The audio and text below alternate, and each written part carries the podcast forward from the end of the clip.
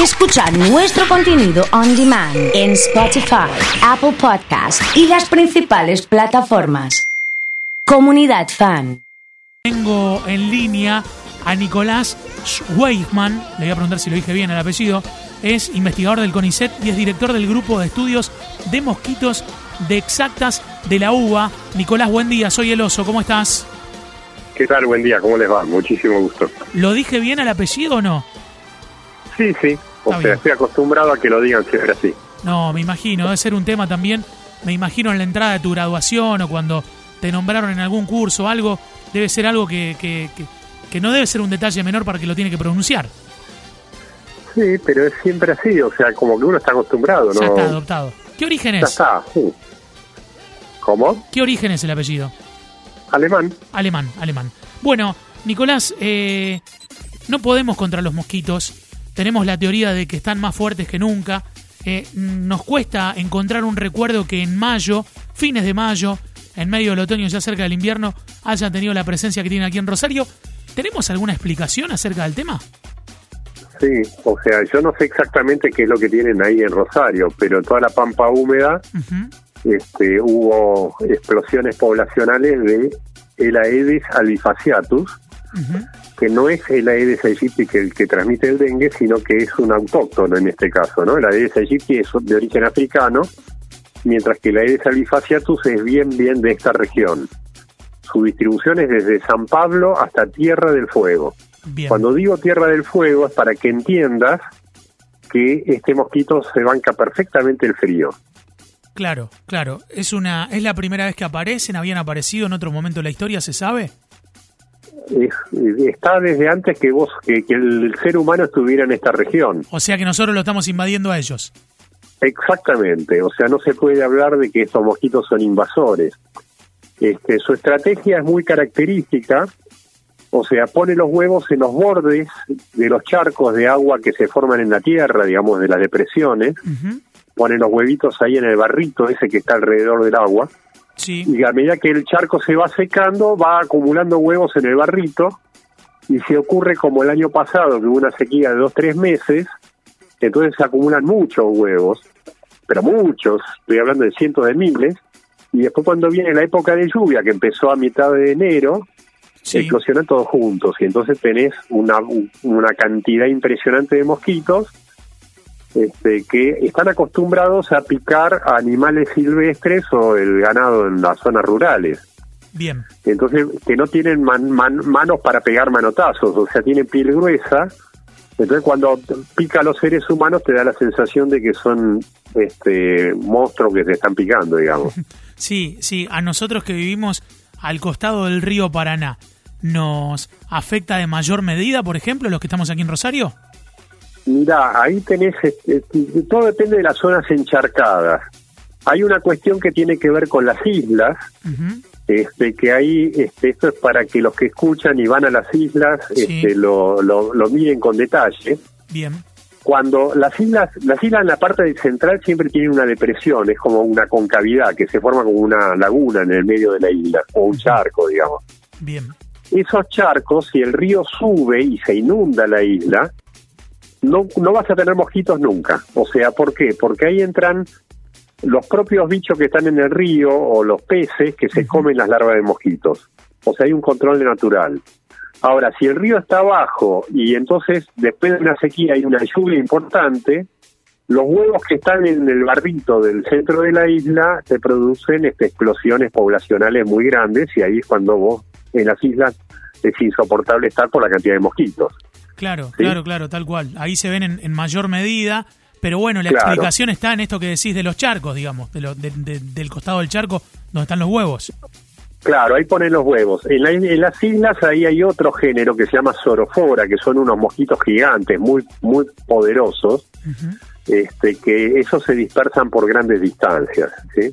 Bien, Este, eso te pueden cruzar el Paraná sin ningún problema, digamos. ¿Hay que acostumbrarse a vivir con ellos que los descubrimos al menos nosotros hace muy poco tiempo?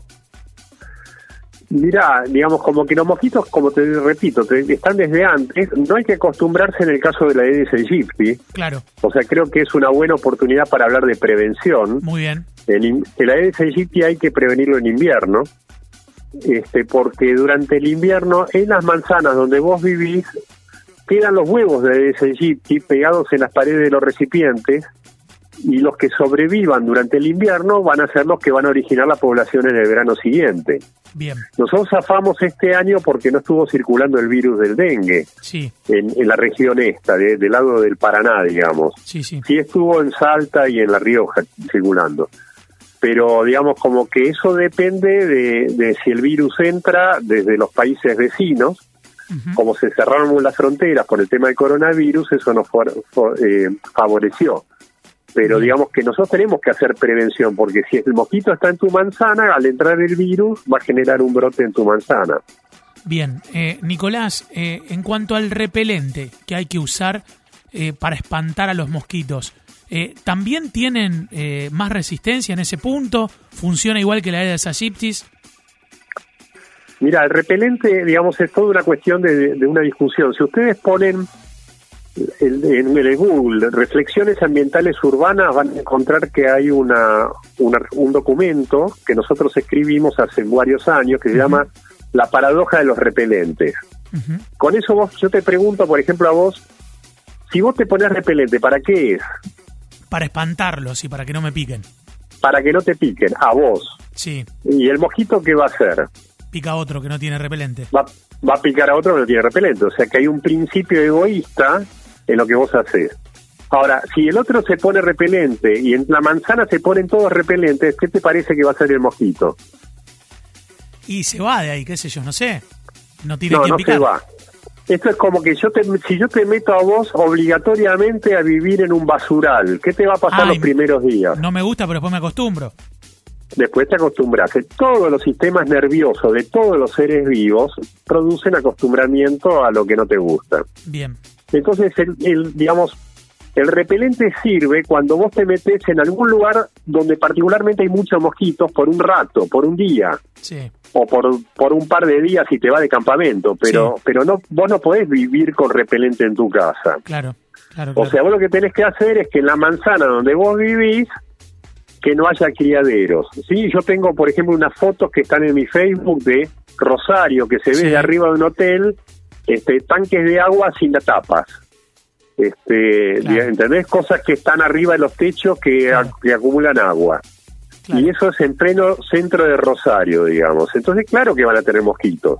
claro, claro, claro, tal cual. Es, es muy interesante, sobre todo, eh, aprender el camino eh, y esto de la prevención que, que vas contando. ¿Hay personas que son más propensas a ser picadas que otras?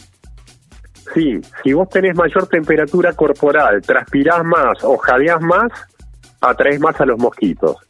Mirá, La temperatura corporal atrae a los mosquitos. Es un factor, con una señal con la cual ellos detectan que ahí hay sangre que está circulando calentita y rica, digamos.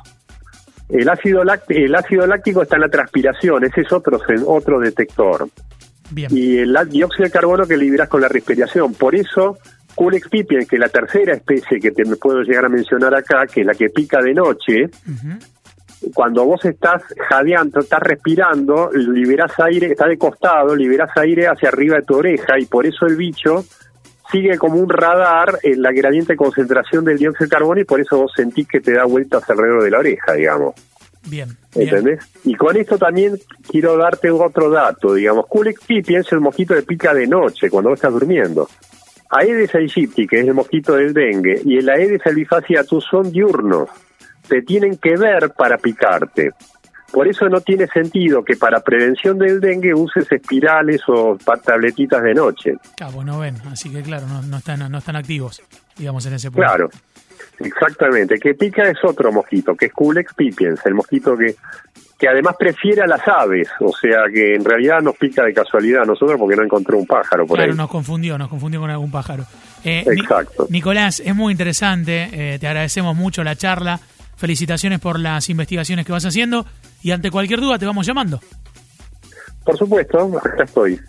Es Nicolás Schweizman de el CONICET, director del Grupo de Estudios de Mosquitos de Ciencias Exactas de la UBA. Muy interesante el tema, ha charlado con nosotros aquí en Comunidad Fan.